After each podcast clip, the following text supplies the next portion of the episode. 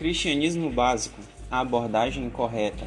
Esse é o primeiro tema do nosso primeiro podcast ou minicast do Departamento de Jovens da Assembleia de Deus do Quarto Conjunto. Então, para quem ainda não me conhece, eu me chamo Lucas Fabrício e faço parte do Departamento de Jovens da Assembleia de Deus do Quarto Conjunto, junto com a Fabiane Martins e a Ana Regina.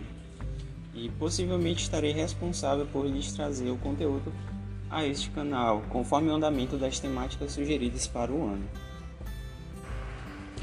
Mas o que muitos devem estar se perguntando é por que criar um podcast? A intenção é que todos no grupo tenham conhecimento dos assuntos que estão sendo abordados em nossos cultos e encontros e também para refrescar a memória dos demais para as próximas exposições, tendo em vista que nós estamos seguindo uma linha de raciocínio lógica para as temáticas escolhidas, com base no livro do pastor e teólogo anglicano John Stott. E já nesse primeiro episódio, nós vamos relembrar o tema da nossa primeira exposição, o que vai nos ajudar muito no entendimento do próximo tema a ser abordado, a pessoa de Cristo.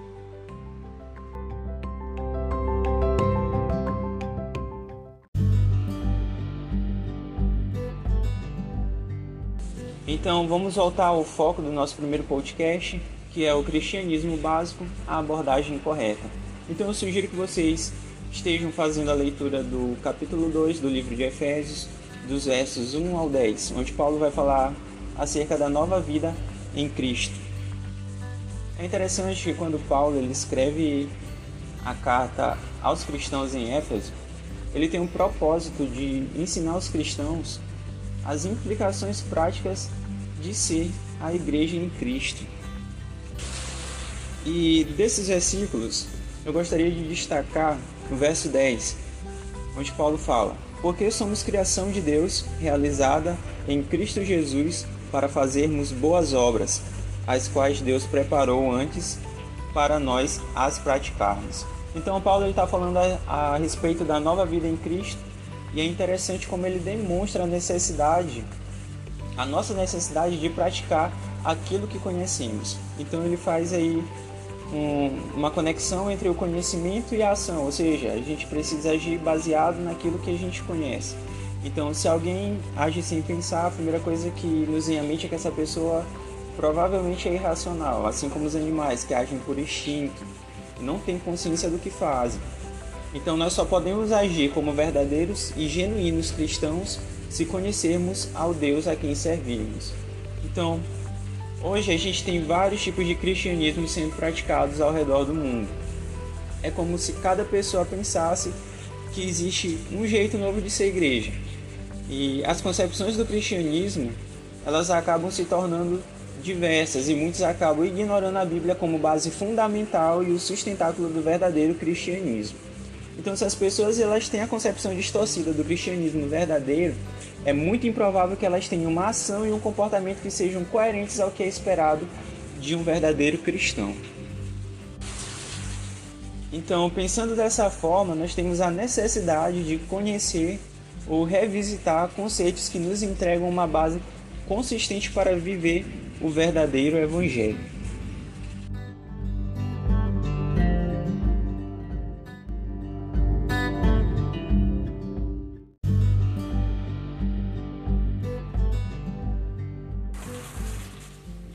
Desse modo, chegamos ao nosso primeiro tópico. Qual o conceito que as pessoas têm do cristianismo? Para a resposta a essa pergunta, é interessante como John Stott ele iniciou seu livro Cristianismo Básico com a citação seguinte: Hostis à igreja, cordiais para com Cristo. Então ele mostra a aversão que as pessoas têm em relação à igreja, porém a cordialidade que elas têm para com Cristo. Então, essas são palavras que descrevem um grande número de pessoas da atualidade, especialmente jovens. São pessoas que enxergam a contradição entre o fundador do cristianismo e o estado atual da igreja que foi fundada por ele. Elas entendem também que os ideais de Cristo são incorruptíveis, mas enxergam a contradição de muitos que afirmam ser seus seguidores. Elas entendem que Jesus Cristo era indiscutivelmente fiel a Deus e sempre praticava aquilo que pregava. E hoje essa fidelidade a Deus não é vista nos seguidores de Cristo. Poderia alguém ser tão justo e correto como Jesus Cristo foi, muitos chegam a questionar a existência de Cristo por conta da sua conduta irrepreensível, achando improvável que existisse alguém desse jeito.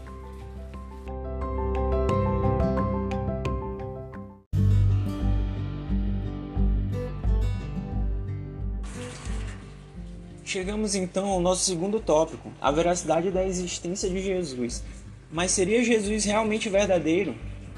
Existem muitas pessoas que foram criadas em lares cristãos e aprenderam sobre a verdade do, de Cristo e do cristianismo, mas que acabaram se afastando dessa realidade com o tempo. Quais as motivações para se afastarem? São pessoas que, ao atingir a maioridade, adquirem senso crítico e preferem, acham mais fácil descartar a religião recebida na infância do que se esforçar para investigar sua veracidade. Então, são pessoas que abandonam seus ensinos porque é muito mais fácil agir moralmente da forma que bem entendem, sem precisar prestar conta dos seus atos. Temos também algumas dificuldades relacionadas a conciliar a fé e a razão, onde em alguns lares, pais, mães, filhos ou filhas têm cometido o erro de querer impor a sua crença a partir de um pressuposto no qual as pessoas não precisam entender o que está sendo dito e devem apenas acreditar sem investigar a veracidade das afirmações. Existe também um grupo de pessoas que foram criadas com ensinamentos diferentes e absorveram os ensinos do hinduísmo, do budismo, islamismo, ética do humanismo secular, do comunismo ou até do existencialismo. Então, desse modo, acabam sendo criadas algumas religiões místicas no péssimo sentido da palavra, por pessoas que, que acreditam que Deus pode ser o sol, a lua, a cachoeira, outras coisas as quais elas acabam direcionando a sua adoração. Então é criado assim um, uma, um certo tipo de religiosidade.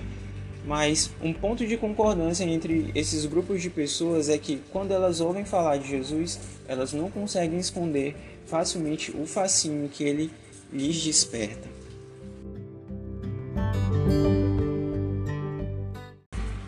Chegamos então ao nosso terceiro tópico, a pessoa histórica de Jesus Cristo.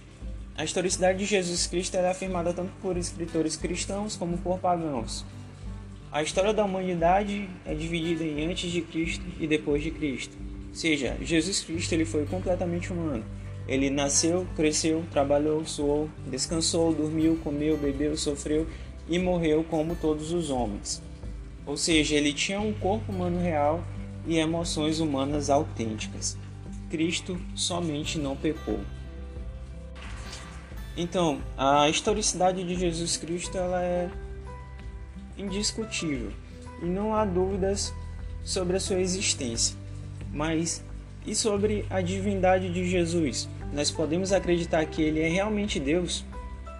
Então, esse é um debate que é antigo e foi um debate central da igreja primitiva. Aí a gente tem como exemplo, no ano de 325, o Concílio de Nicéia, onde alguns grupos de, de pessoas, os chamados arianos, negavam a divindade de Cristo Jesus, e tivemos a participação de um homem chamado Atanásio de Alexandria, que aparece com alguns argumentos per pertinentes. Se Jesus é uma criatura, então não pode salvar ninguém, porque toda criatura precisa de salvação. E outro argumento seu é: se Jesus é uma criatura, ele não pode ser adorado, caso contrário, comete-se idolatria. Então, tendo como base esse pequeno momento da história, que eu aconselho que, se vocês puderem pesquisar mais e conhecer, será realmente é, muito edificante. A gente vê que se Jesus ele não é o Deus encarnado, o cristianismo ele está liquidado. Então, na Bíblia, nós temos que a nossa única forma de acesso a Deus acontece por intermédio de Jesus Cristo. Então, no Evangelho de João 14,6, Jesus afirma: Eu sou o caminho, a verdade e a vida. Ninguém vem ao Pai a não ser por mim. E se ele não é Deus, isso não será possível. Então, nós temos muitas evidências da divindade de Jesus, evidências históricas que uma pessoa pode aceitar sem cometer o chamado suicídio intelectual. Então temos as declarações que Jesus fez sobre si. Em João 14, 9 a 11 temos: Jesus respondeu: Você não me conhece, Felipe, mesmo depois de eu ter estado com vocês durante tanto tempo? Quem me vê, vê o Pai. Como você pode dizer: Mostra-nos o Pai? Você não crê que eu estou no Pai e que o Pai está em mim? As palavras que eu digo não são apenas minhas, ao contrário, o Pai que vive em mim está realizando a sua obra. Creiam em mim quando digam que estou no Pai e que o Pai está em mim, ou pelo menos creiam por causa das mesmas obras. Então, ao longo dos evangelhos, nós podemos perceber o caráter incorruptível de Jesus, a sua força, a sua mansidão incomparáveis, a sua justiça, a sua compaixão. E temos também os seus cuidados com as crianças e com os, e com os excluídos. E por último, nós temos um dos sinais que talvez seja o mais notado, a sua morte cruel, que não foi o fim, pois ele ressuscitou dentre os mortos. Então, para entendermos um pouco mais da divindade de Jesus, vamos ao início das Escrituras.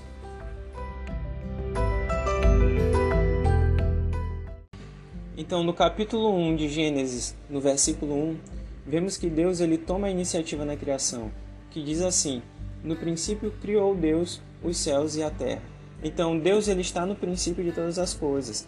E essas três primeiras palavras na Bíblia nos revelam que, na religião bíblica, a iniciativa sempre é de Deus. Então, antes que o homem existisse, Deus agiu. Antes que o homem buscasse a Deus, Deus o buscou primeiro. Então ninguém consegue surpreender a Deus ou se antecipar a ele.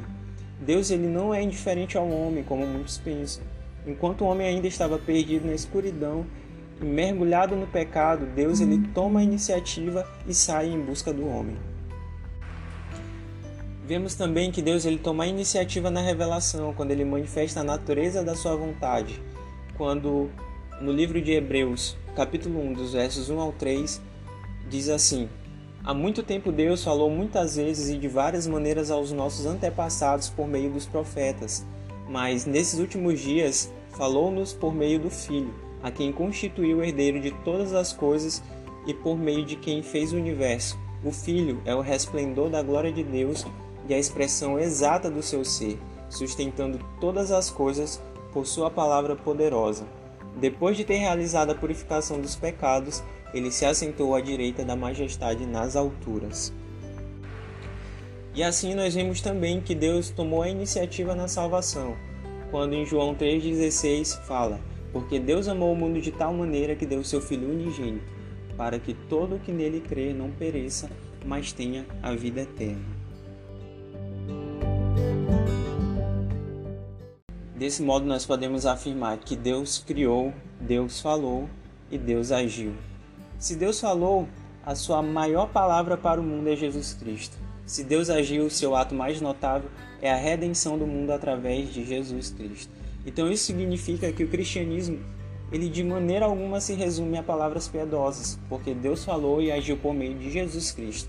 Então, o evangelho, o cristianismo não se trata de um convite para o homem fazer alguma coisa. Acima de tudo, é uma declaração do que Deus fez por nós em Cristo chegamos ao entendimento de que Deus falou.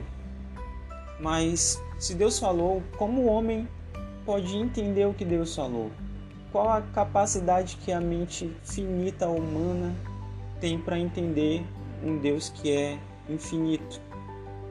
É interessante que Paulo ele fala o seguinte aos romanos: "Ó profundidade da riqueza da sabedoria e do conhecimento de Deus, quão insondáveis são os seus juízos e inescrutáveis os seus caminhos. Quem conheceu a mente do Senhor? Ou quem foi o seu conselheiro? Quem primeiro lhe deu para que ele o recompense? E Jó, que foi questionado por seus amigos no capítulo 11, quando eles disseram: Você consegue prescrutar os mistérios de Deus? Pode sondar os limites do Todo-Poderoso?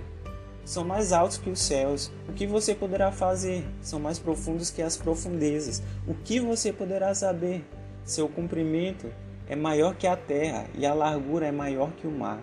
Então, se Deus não se revelasse, o homem continuaria em seu estado pecaminoso, sem poder fazer nada para mudar o estado da sua vida.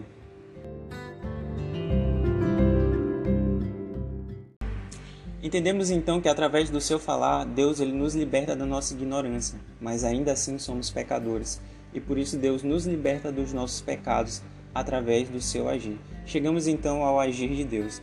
Nós sabemos que Deus ele começa a agir na época do Antigo Testamento, quando faz de Abraão e dos seus descendentes uma nação, libertando-os da escravidão do Egito, estabelecendo com eles uma aliança no Monte, no Monte Sinai, conduzindo-os através do deserto para a terra prometida e guiando-os e ensinando-os como seu povo especial. Então, tudo isso foi uma preparação para sua maior obra de redenção em Cristo.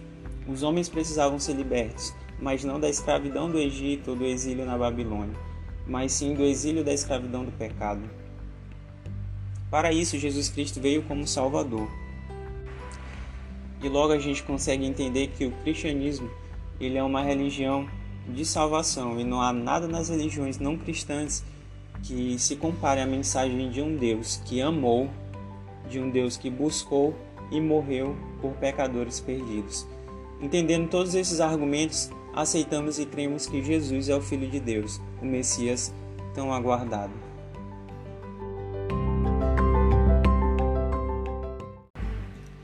E chegamos assim ao nosso quinto tópico. O cristianismo não é meramente aceitar que Jesus é Filho de Deus. Após a aceitação da divindade de Jesus, nós devemos examinar a natureza da sua obra, a sua escritura. Então, o que ele veio fazer aqui? A resposta bíblica a essa questão é: ele veio ao mundo para salvar os pecadores. Então, o cristianismo é entender que precisamos ser perdoados e restaurados à comunhão com Deus, que é santo de quem nossos pecados nos separam. É entender que precisamos ser libertos do nosso egoísmo e começar a viver os ideais de Cristo. É entender que precisamos aprender a amar uns aos outros e os nossos inimigos do mesmo modo. É entender que reconhecer a divindade de Jesus e a nossa necessidade de salvação e crer na obra de Cristo não é o bastante. O cristianismo ele implica ação, e nós precisamos colocar a nossa fé em prática. Chegamos então ao nosso sexto e último tópico. Diante desse cenário, o que devemos fazer? Como a gente pode aplicar todo esse conhecimento às nossas vidas? Se Deus falou, nós temos escutado a sua voz. Se Deus agiu, nós temos nos beneficiado daquilo que ele fez por nós. Então nós devemos buscá-lo, porque Deus deseja ser encontrado por aqueles que o buscam. E como nós devemos buscá-lo? Devemos buscá-lo diligentemente. Nós precisamos vencer a nossa preguiça, a nossa apatia natural e concentrar nossas forças para buscar Deus. Ou seja, nós precisamos de mais disciplina. Devemos buscá-lo humildemente. Precisamos reconhecer a nossa falta de capacidade de buscar Deus sem que ele se revele e devemos ser receptíveis à Sua palavra. Nós devemos buscá-lo honestamente. Nós devemos colocar o nosso orgulho de lado e nos humilharmos diante de Deus e procurar conhecê-lo sem interesse em Suas bênçãos, mas buscar conhecê-lo por aquilo que Ele fez por nós na cruz e por Sua grandeza. Nós devemos buscá-lo obedientemente. Essa é a condição mais difícil de ser atendida, porque ao buscar a Deus nós devemos nos preparar não apenas para rever os nossos conceitos, mas também para mudar o nosso estilo de vida. E a mensagem cristã, ela possui um desafio moral, e esse desafio ele deve ser aceito. Então nós devemos estar prontos não apenas para crer, mas também para obedecer. Logo, nós devemos assumir um compromisso pessoal com o Senhor Jesus de coração e mente, alma e vontade, entregando nossas vidas a Ele sem reservas. Nós devemos nos humilhar diante dele, devemos confiar nele como nosso Salvador e devemos nos submeter a ele como nosso Senhor. Então, essa é a essência do verdadeiro cristianismo e a abordagem correta sobre ele que devemos possuir em nossas vidas. Nós, enquanto cristãos, devemos ser na terra uma pequena mostra da vida que nos aguarda nos céus na eternidade.